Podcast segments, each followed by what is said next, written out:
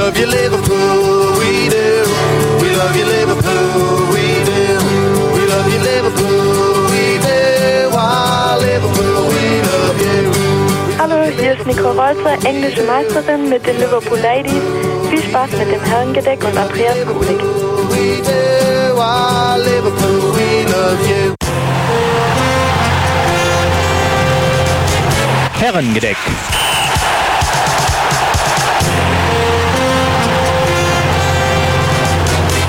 Fußballkultur. Mit Musik.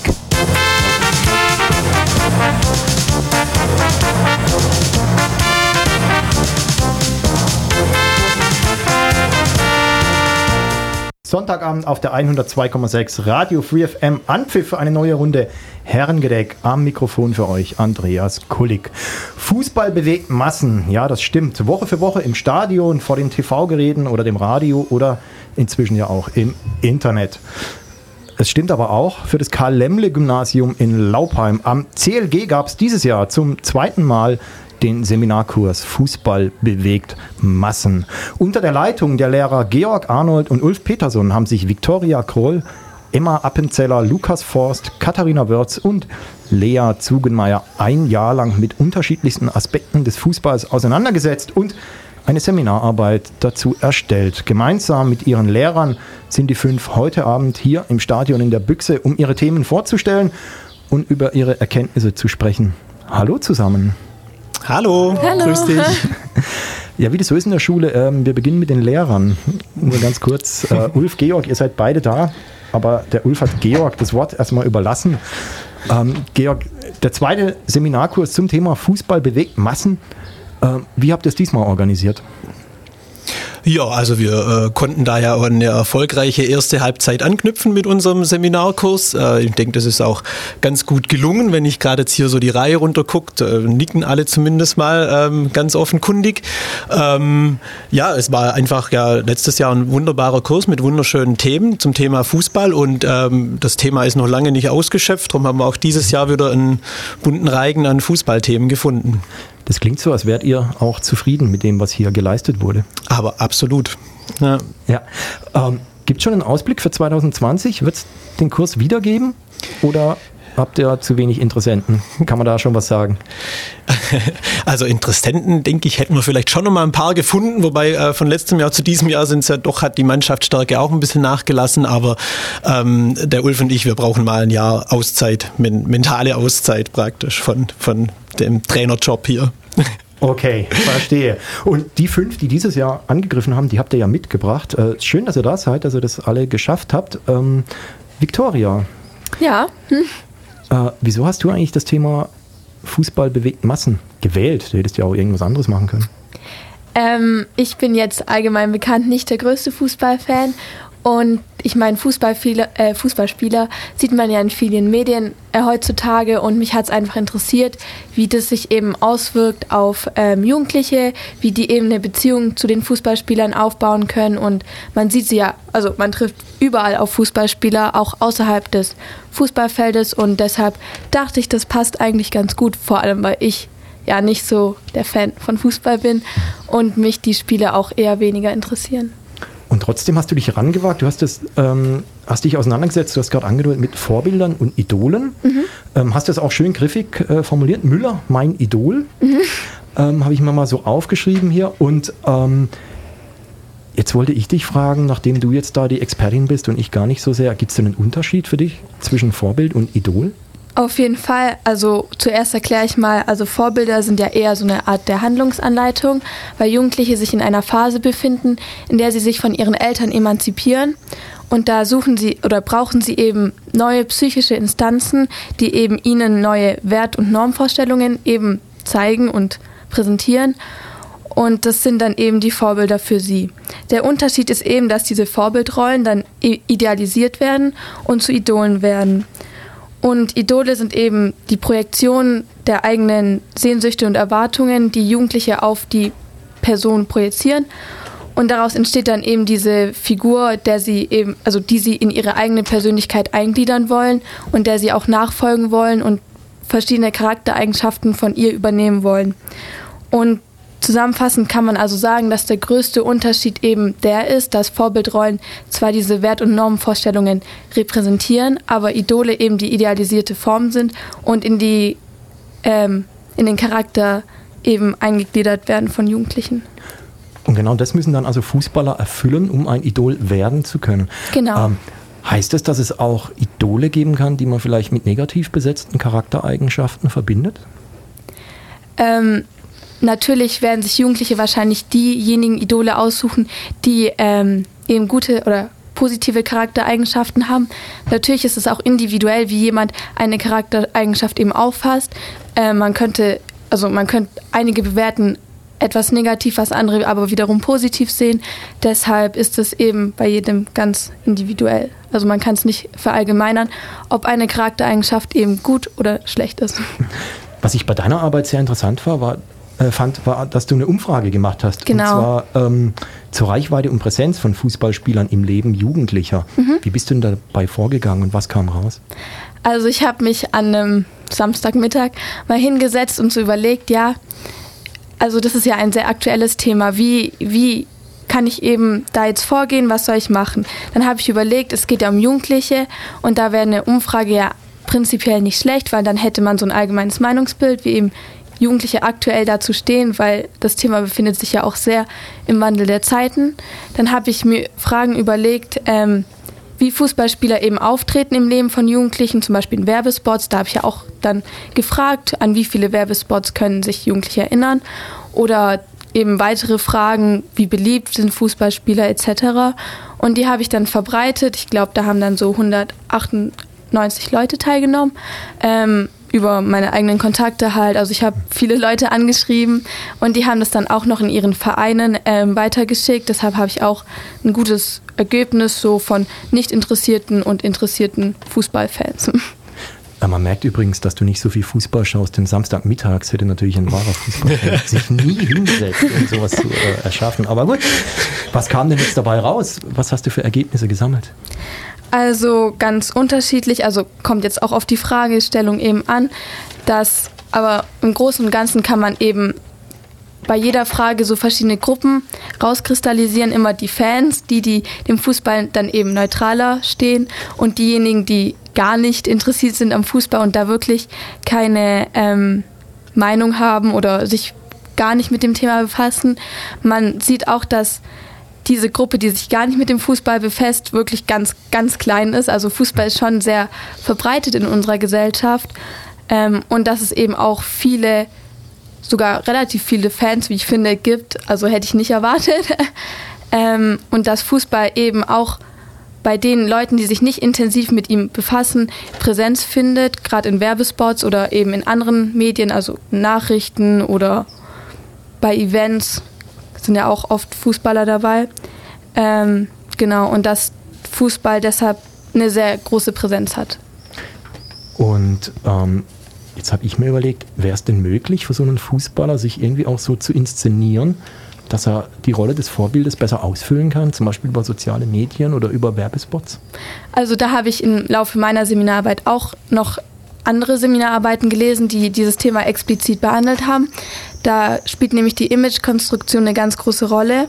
Und die wichtigsten Punkte sind eben, dass der Fußballer auch private Einblicke in sein Leben liefert, dass der Fan oder dass der Follower eben so eine Beziehung zu ihm aufstellen kann und auch sieht, er ist auch nahbar, er ist nur ein Mensch, so wie wir alle eigentlich.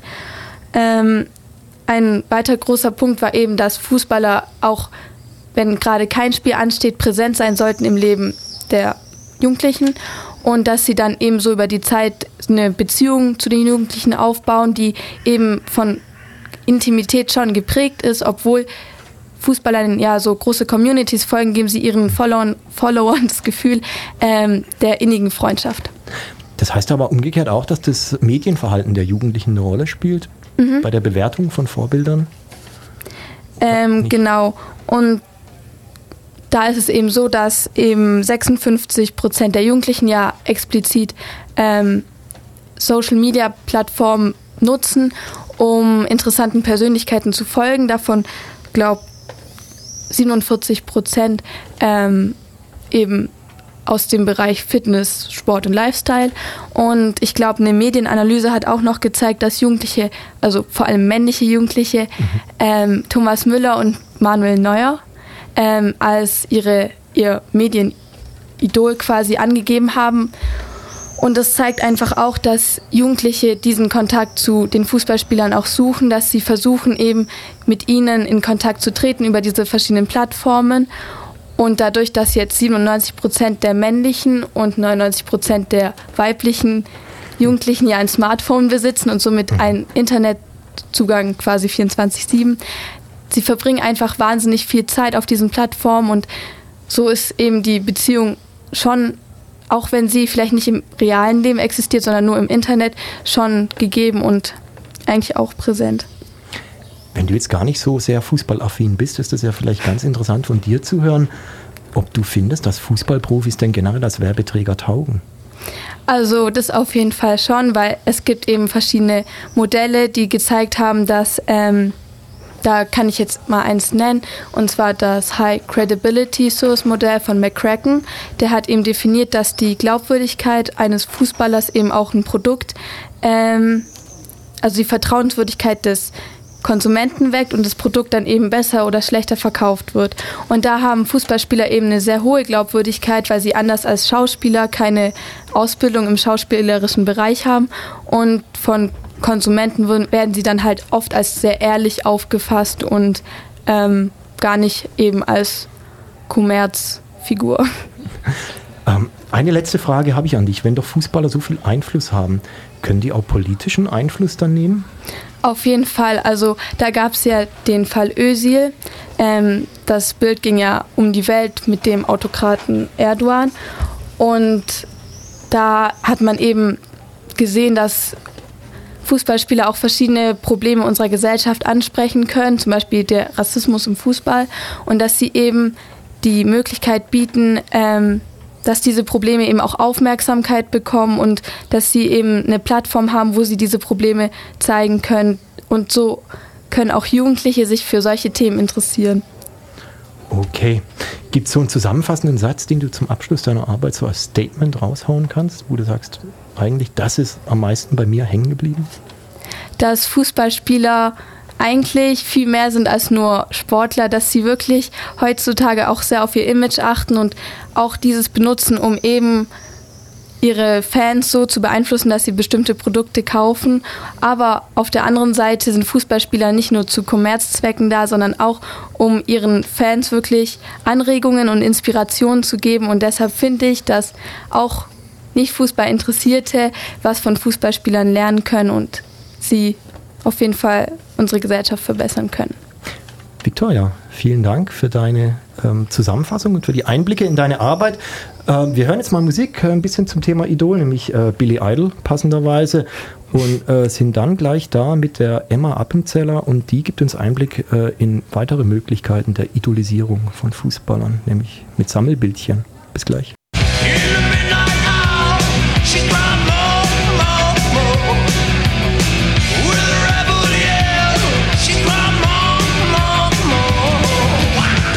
Herrengedeck auf der 102,6 am Sonntagabend. Zu Gast sind die Schülerinnen und Schüler des CLG und des gleichnamigen Seminarkurses.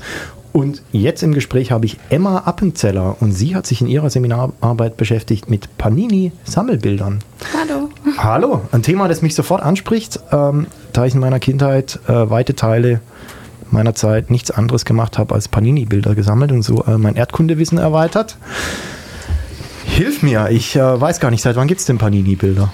Ja, also das Unternehmen Panini gibt es seit 1961 und im selben Jahr kam dann auch die erste eigene Sticker-Kollektion namens Calciatori hervor. Calciatori ist italienisch und bedeutet Fußballspieler oder Fußballer. Das Album bestand aus 90 Bildern von italienischen Fußballspielern der Serie A. Okay. Und dann kamen ja irgendwann Menschen wie ich und haben diese Dinger gekauft und gesammelt. Warum machen Leute das? Das Sammeln von Fußballbildern bringt erstmal Spannung. Also ob ein Spieler, ein Stimmt. ganz berühmter, wie zum Beispiel Ronaldo oder Messi, in der Tüte steckt. Und das weckt dann positive Emotionen und auch das Gefühl der Belohnung, selbst wenn dieser erhoffte Spieler gar nicht in der Tüte steckt. Außerdem entstehen soziale Bindungen. Man fühlt sich einfach einer Gruppe angehörig, weil man das gleiche Hobby teilt. Beim Tauschen werden dann Gespräche geführt, Kontakte geknüpft und es entsteht ein Zusammengehörigkeitsgefühl.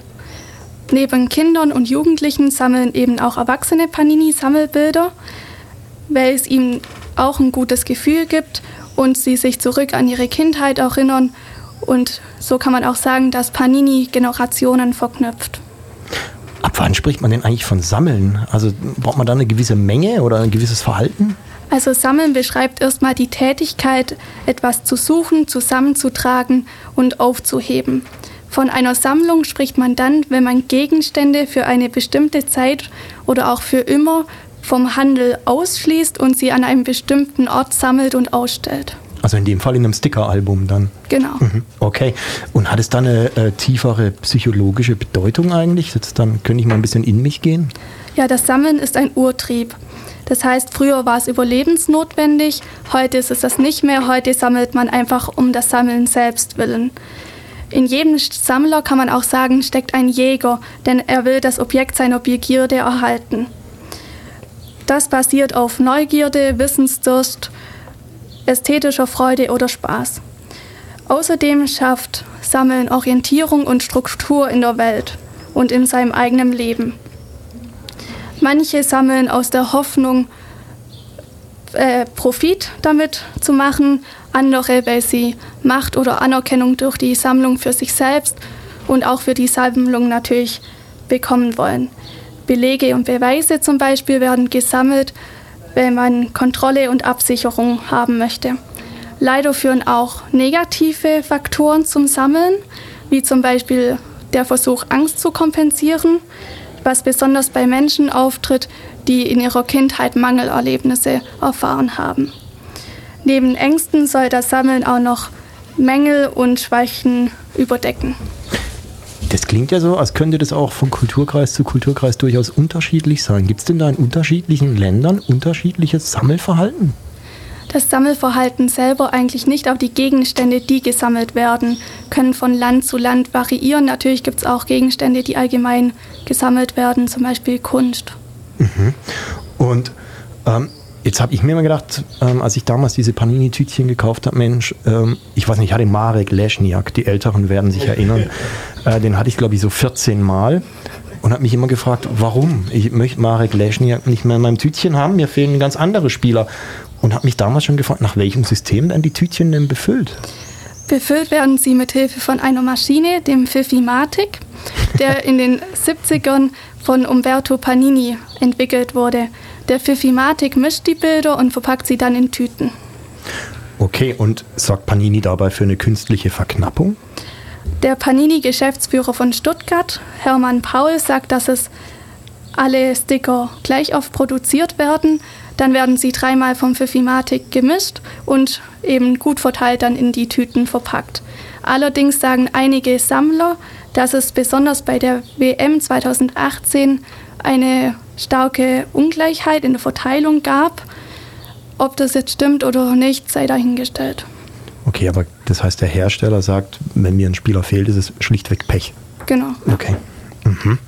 Ähm, jetzt gibt es ja nicht nur Panini, wir wollen ja nicht nur Schleichwerbung machen, es gibt auch andere äh, Produkte. Was gibt es denn für Konkurrenzprodukte, die die Leute sammeln können? Genau, Konkurrenz gibt es auch von der New Yorker Firma Tops, die ebenfalls im, in Sammelkarten, also die verkauft aus dem Bereich Sport, Film und Fernsehen. Seit der Saison 2008 und 2009 hat Tops die offizielle, ist er der offizielle Lizenzpartner der Bundesliga. Bis 2014 hat auch noch Ferrero WM- und EM-Sticker ihren Produkten beigelegt. Das haben sie aber 2016 geändert. Ab da gab es dann Teamcards, was zum Leidwesen mancher Fans geschah. Auch Supermärkte haben Sammelaktionen. Ab einem bestimmten Einkaufs Einkaufswert von ungefähr 10 Euro bekommt man dann ein Tütchen gratis dazu. Und natürlich gibt es noch Konkurrenz aus der Schweiz von den Schutti Heftli. Das ist ein alternatives Sammelalbum, das von Grafikern, Zeichnern und Illustratoren aus der ganzen Welt gestaltet wird. da bekommt jedes Team Porträts in einem bestimmten Stil gezeichnet. Und wie ist es mit dir selbst? Sammelst du auch Panini-Bilder oder wie kommst du auf das Thema Sammelbilder? Ja, also ich habe früher natürlich auch Sammelbilder gesammelt mit meinem großen Bruder. Und ja, so bin ich eigentlich dann auch auf das Thema gekommen. Ich habe halt überlegt, was könnte man jetzt zum großen Überthema, ähm, wo könnte man die Arbeit schreiben und so bin ich dann oft. Und sammelst du heute noch was? Nein, nicht mehr wirklich. Nicht mal wirklich? Okay. Ähm, das heißt, dein Urtrieb ist ähm, befriedigt. Ja, ziemlich. Okay. Ähm, danke dir, ähm, Emma. Ich habe mal geschaut. Es gibt tatsächlich einen Song, der heißt Panini und der ist von Manu Kort. Und genau den, genau den hören wir uns an und zwar jetzt. Tramonto delle sei, Veroni 66 L'alba delle sei, ormai tu già non ci sei Prima giocavamo col pallone, col pallone Ora seduti solo facciamo quelle bolle Prima era di giorno, ora facciamo Mit dem Herrengedeck und im Gespräch jetzt Lukas Forst. Er hat sich befasst mit dem Thema Fußball und Religion. Lukas, grüß dich. Hallo. Hallo. Äh, bist du gläubig?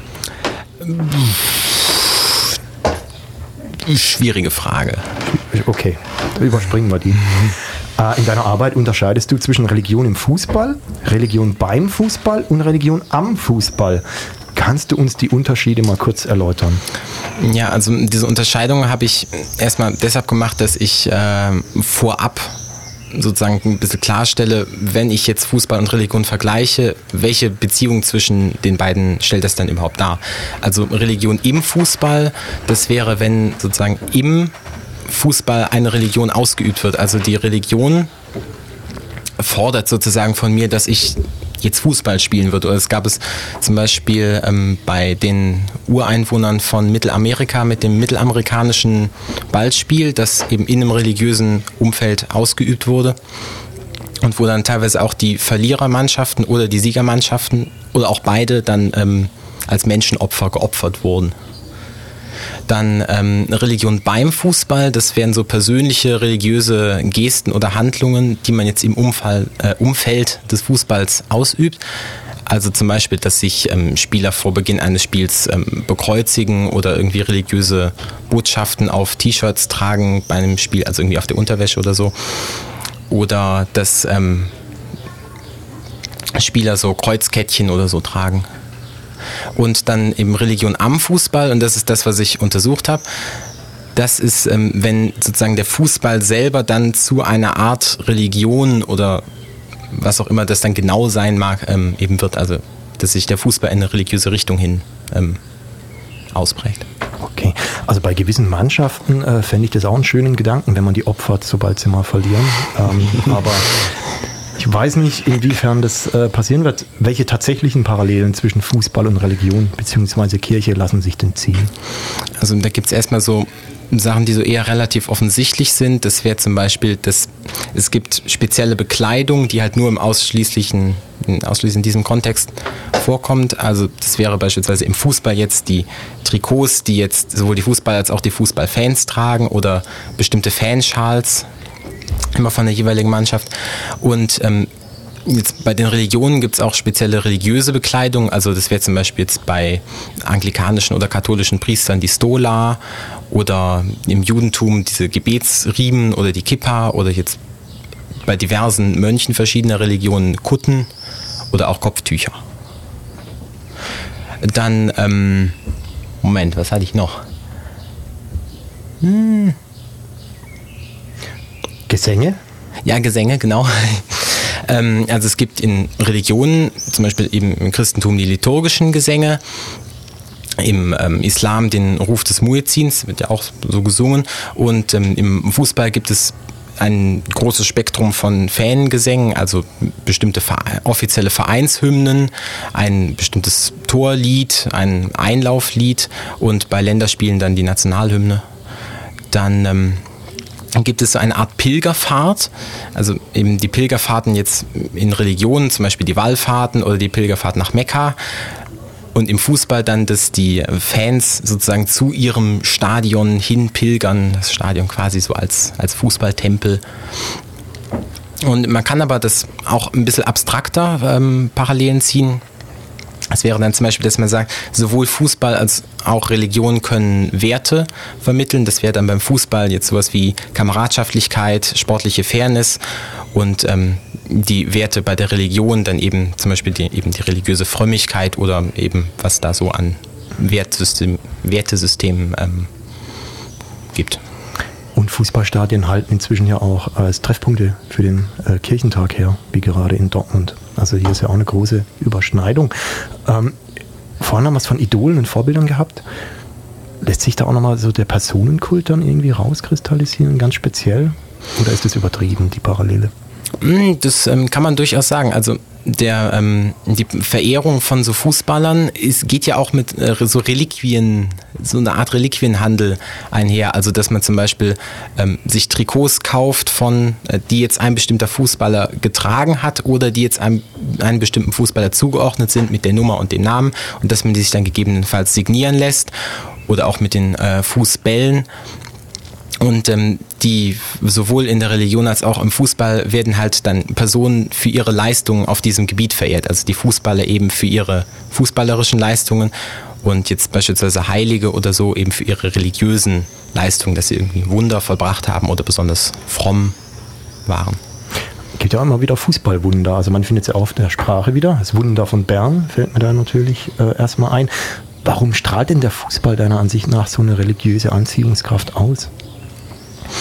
Mm, ich, ich denke, das kommt so von mehreren ähm, Sachen her. Also einerseits natürlich, dass sich die Fußballfans häufig sehr stark für den Fußball eben begeistern können.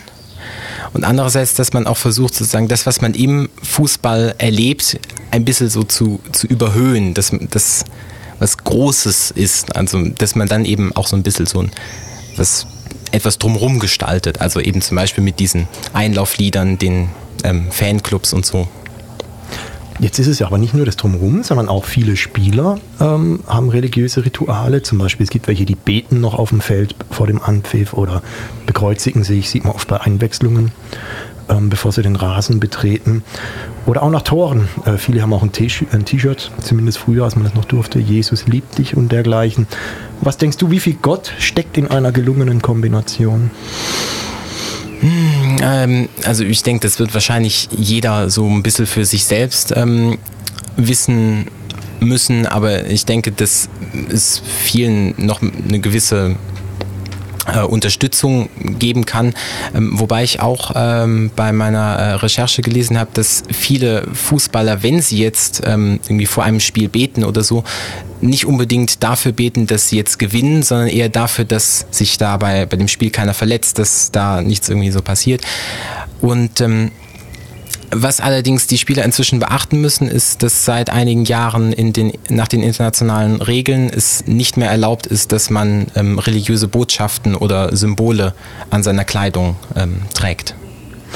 Und in deiner Arbeit versuchst du auch Fußball und Religion mit Hilfe des Durkheimschen Religionsbegriffes zusammenzuführen.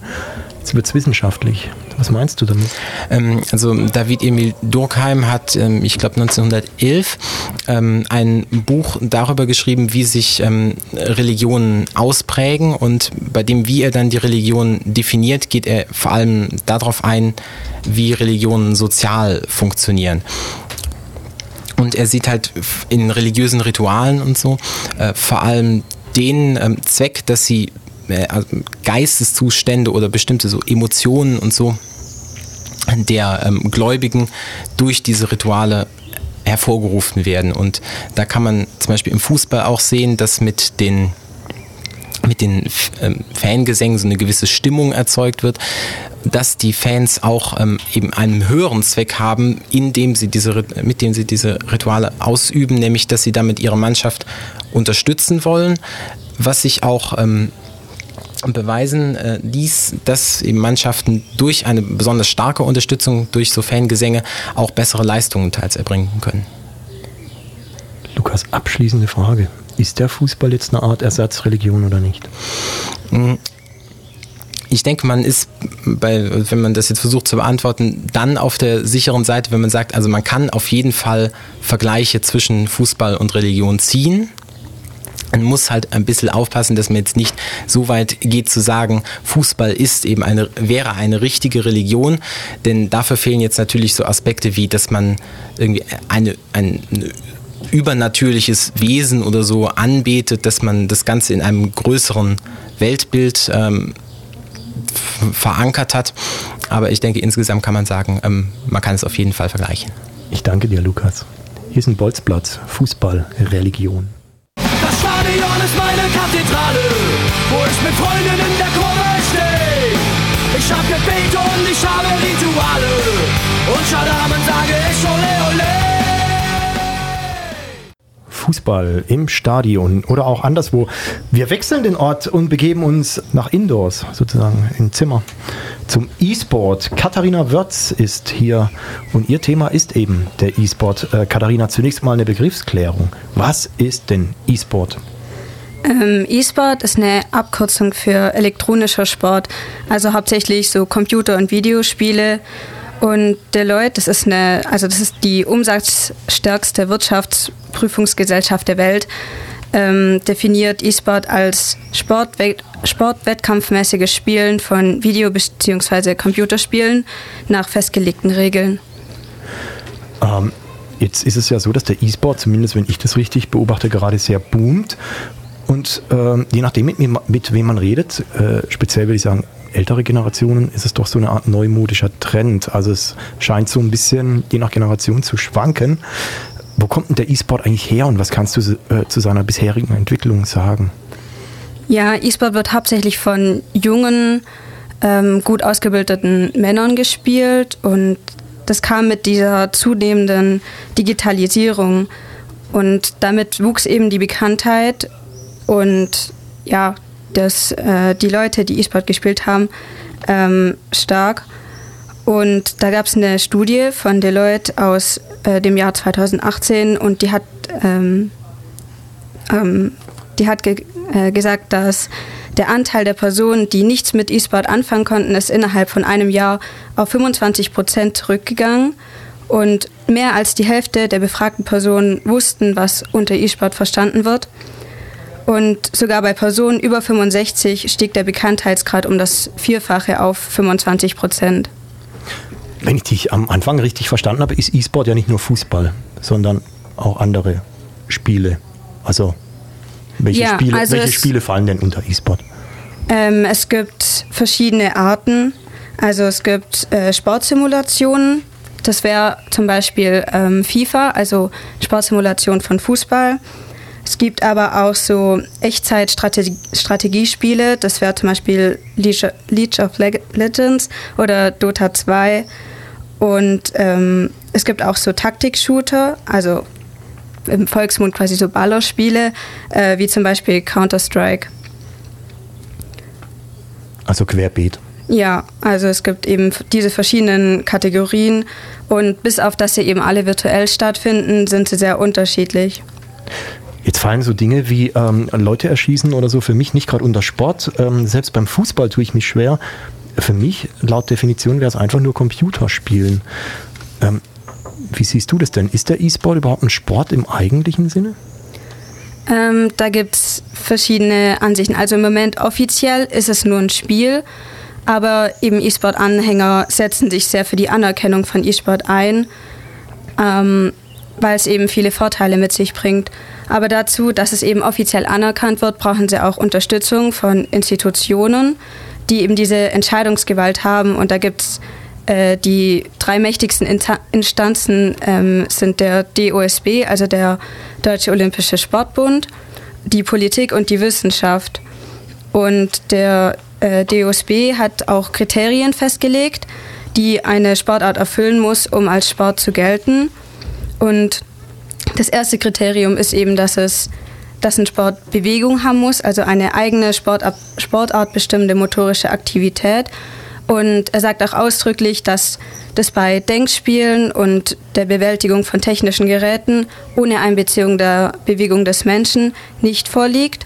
Aber Kritiker sagen dann eben, aus dem E-Sport, dass Schach ja auch als Sport angesehen ist, obwohl da jetzt nicht wirklich ähm, körperlich äh, das anstrengend ist. Und es ist eigentlich ja auch eher ein Denkspiel. Aber dazu sagt eben der DOSB wiederum, dass das aus historischen Gründen eine Immunität besitzt. Und dann gibt es noch das Kriterium der ähm, Aktivität, also der, die Aktivität muss der ähm, Selbstzweck der Betätigung sein. Also das heißt dann eben, dass so Alltagsbewegungen ähm, kein Sport sind, wie zum Beispiel Fensterputzen, weil man macht ja diese Wischbewegungen nicht, weil man die Wischbewegungen so toll findet, sondern weil man das Fenster sauber kriegen will. Da kenne ich auch andere Leute, aber gut. Okay. Oder ein Musikinstrument zum Beispiel. Also man ähm, bewegt ja jetzt auch nicht den Bogen auf der Geige, weil das so Spaß macht, sondern weil man Musik haben will. Und den Controller beim E-Sport, den betätigt man ja jetzt auch nicht, weil man die Fingerbewegung so toll findet, sondern weil man eben die Figur ähm, steuern will. Aber Kritiker sagen dann eben wiederum, ja, wie ist das mit Motorsport? Weil Autofahren hat man ja ursprünglich auch nicht gemacht, weil man Autofahren, also nicht unbedingt, weil man Autofahren so toll findet, sondern eigentlich, weil man schnell von A nach B kommen wollte. Und das ist, hat sich ja dann auch als Sport etabliert.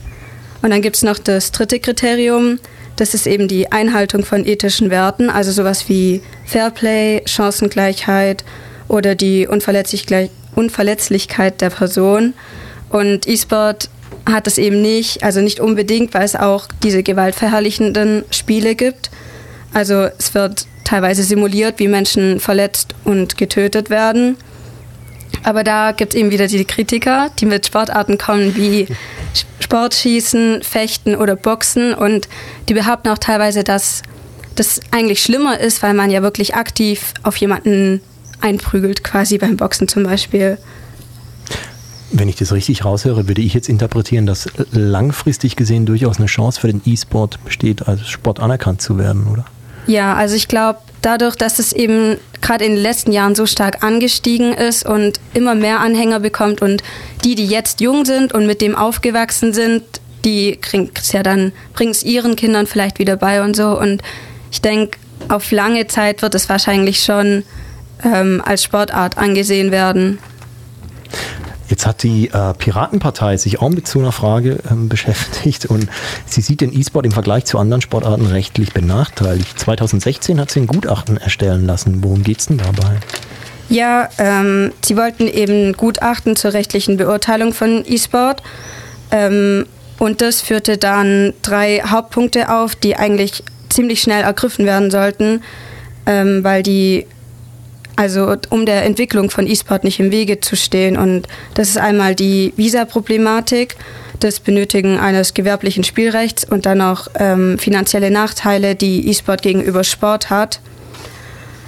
Und mit der Visa-Problematik ist es eben so, dass das war bis 2018 so, da mussten ähm, E-Sportler, die nach Deutschland kamen, um an Ligen oder Turnieren teilzunehmen, äh, eine Aufenthaltsgenehmigung von der Agentur für Arbeit bekommen, weil, also eine Son ein Sonderrecht quasi, weil die ja durch diese Spiele auch Geld einnehmen. Und da reicht dann nur ein normales Urba Urlaubsvisum äh, nicht. Und Sportler, also Profisportler, die bekommen da ein Sonderrecht. Und bei E-Sportler war das eben lange Zeit nicht so, was das eben erschwert hat. Aber seit Herbst 2018 ähm, haben sie jetzt auch, also sind sie jetzt auch äh, in das Visumhandbuch aufgenommen. Ja. Und dann gibt es eben noch die, äh, das Problem mit, der, mit den festen Institutionen und Einrichtungen, weil um quasi ein Vereinsheim zu gründen, braucht man eine Spielhallenerlaubnis und die ist dann eben mit Auflagen verbunden wie Eintritt erst ab 18 und es darf nur, also es darf in bestimm bestimmten Gebieten gar nicht gebaut werden. Und das erschwert dann halt auch die Entwicklung von E-Sport, weil dann zum Beispiel keine Jugendarbeit betrieben werden kann. Und ähm, das streckt natürlich die Bevölkerung auch ab, weil ich meine, Sport in einer Spielhalle kommt jetzt nicht bei allen so gut an. Ich sehe schon, Katharina, das ist ein Thema, das noch lange nicht erschöpft ist und äh, wo es möglicherweise zumindest gerade in meinem Kopf mehr Fragen als Antworten gibt. Ich danke dir aber, dass du zumindest einige davon heute Abend mal klären konntest und auch die ein oder andere Anregung geben. Ähm, zum Thema E-Sports war es schwer mit Musik, aber äh, wenn man das Ganze auf Spanisch eingibt, kriegt man Treffer und deswegen haben wir jetzt Yola Tango mit Esportes Casual.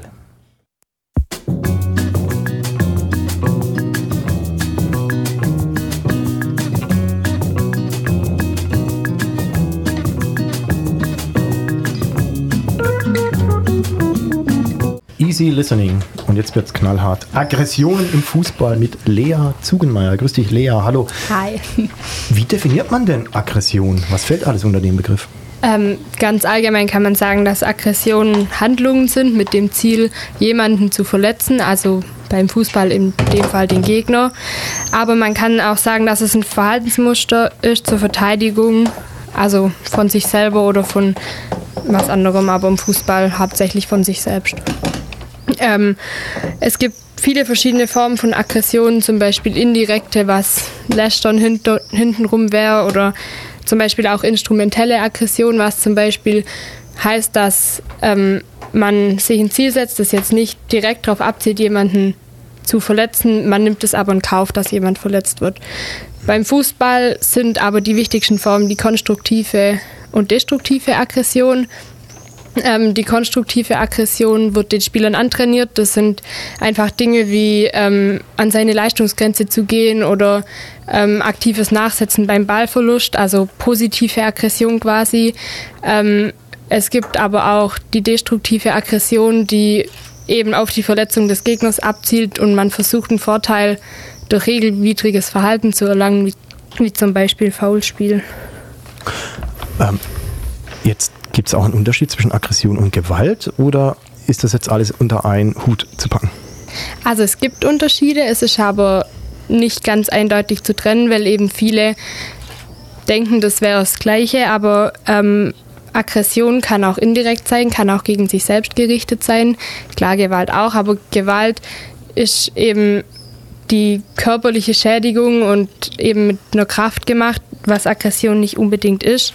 Es gibt aber jetzt auch einen gesetzlichen Unterschied. Gewalt ist verboten, weil es eben gegen juristisch fixierte Normen verstößt und Aggression steht jetzt nirgends, dass es verboten ist. Was löst denn die Aggressionen im Fußball aus? Ähm, es gibt viele verschiedene Auslöser, vor allem bei Spielern und Fans. Ähm, Stressfaktoren wie Hunger oder Durst oder Hitze, wenn ein Spiel in einem ganz, an einem ganz heißen Tag stattfindet, ähm, löst schon quasi eine Grundlage von Aggression aus, wenn man total gestresst ist. Dann ähm, gibt es aber eben auch die Fangesänge, die meist sehr provokant sind dem gegnerischen Team gegenüber und dadurch fühlen sich eben die Spieler oder auch die Fans verletzt. Ähm, Sieg und Niederlage sind auch ähm, Auslöser, weil man möchte angeben, wenn man gewinnt oder man ist eben traurig, dass man verloren hat und reagiert dann vielleicht auf Provokationen sowieso aggressiver. Ähm, dann gibt es noch als Auslöser Alkohol, weil eben viele trinken bei so Spielen und Alkohol setzt die Hemmschwelle für die Gewaltbereitschaft nach unten.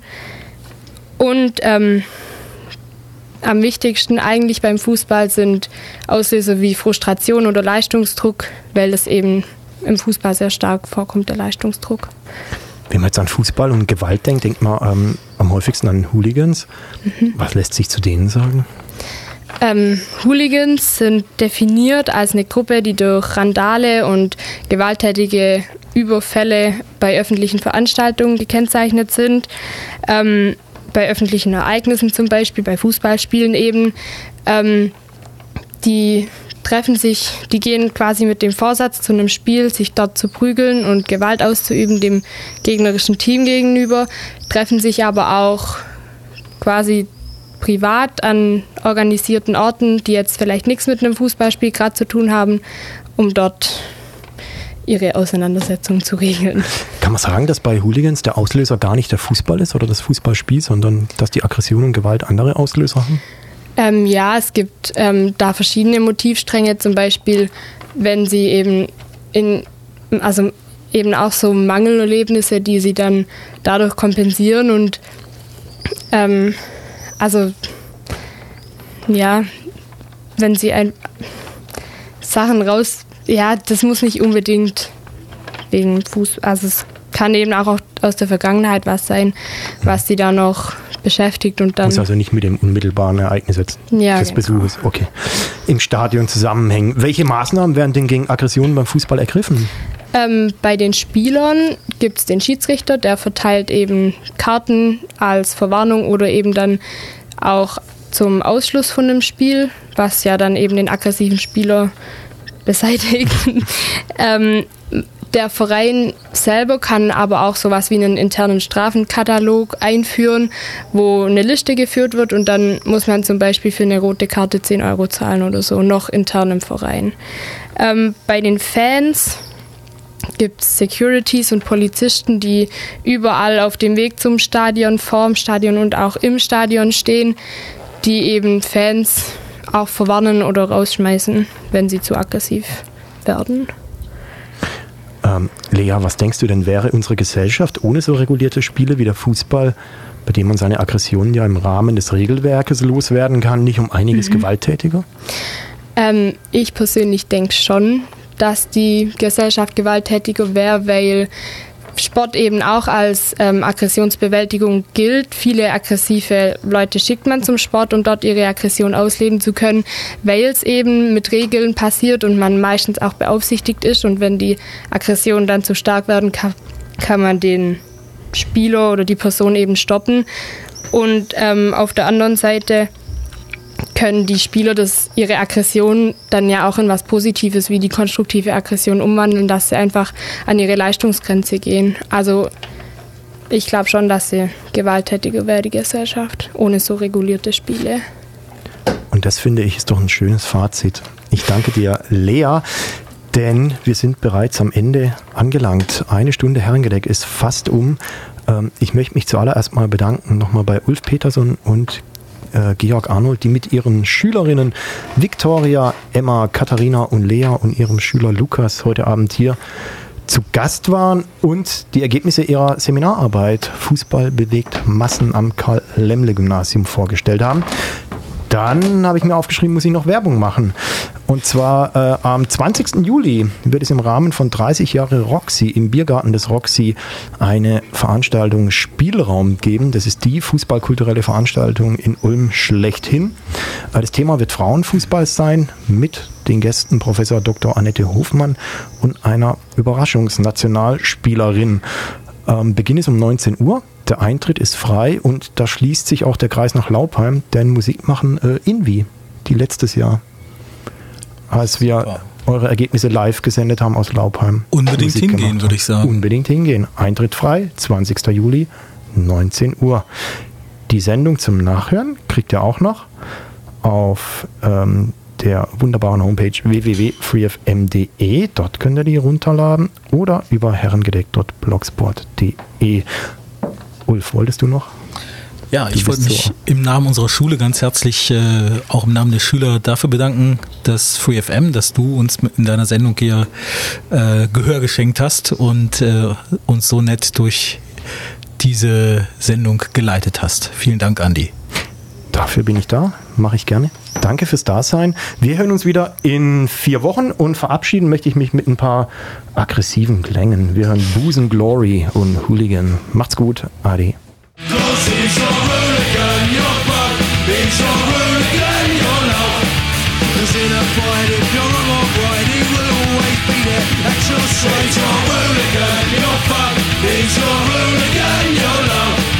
Cause in a fight, if you're wrong or right, beat it, and just like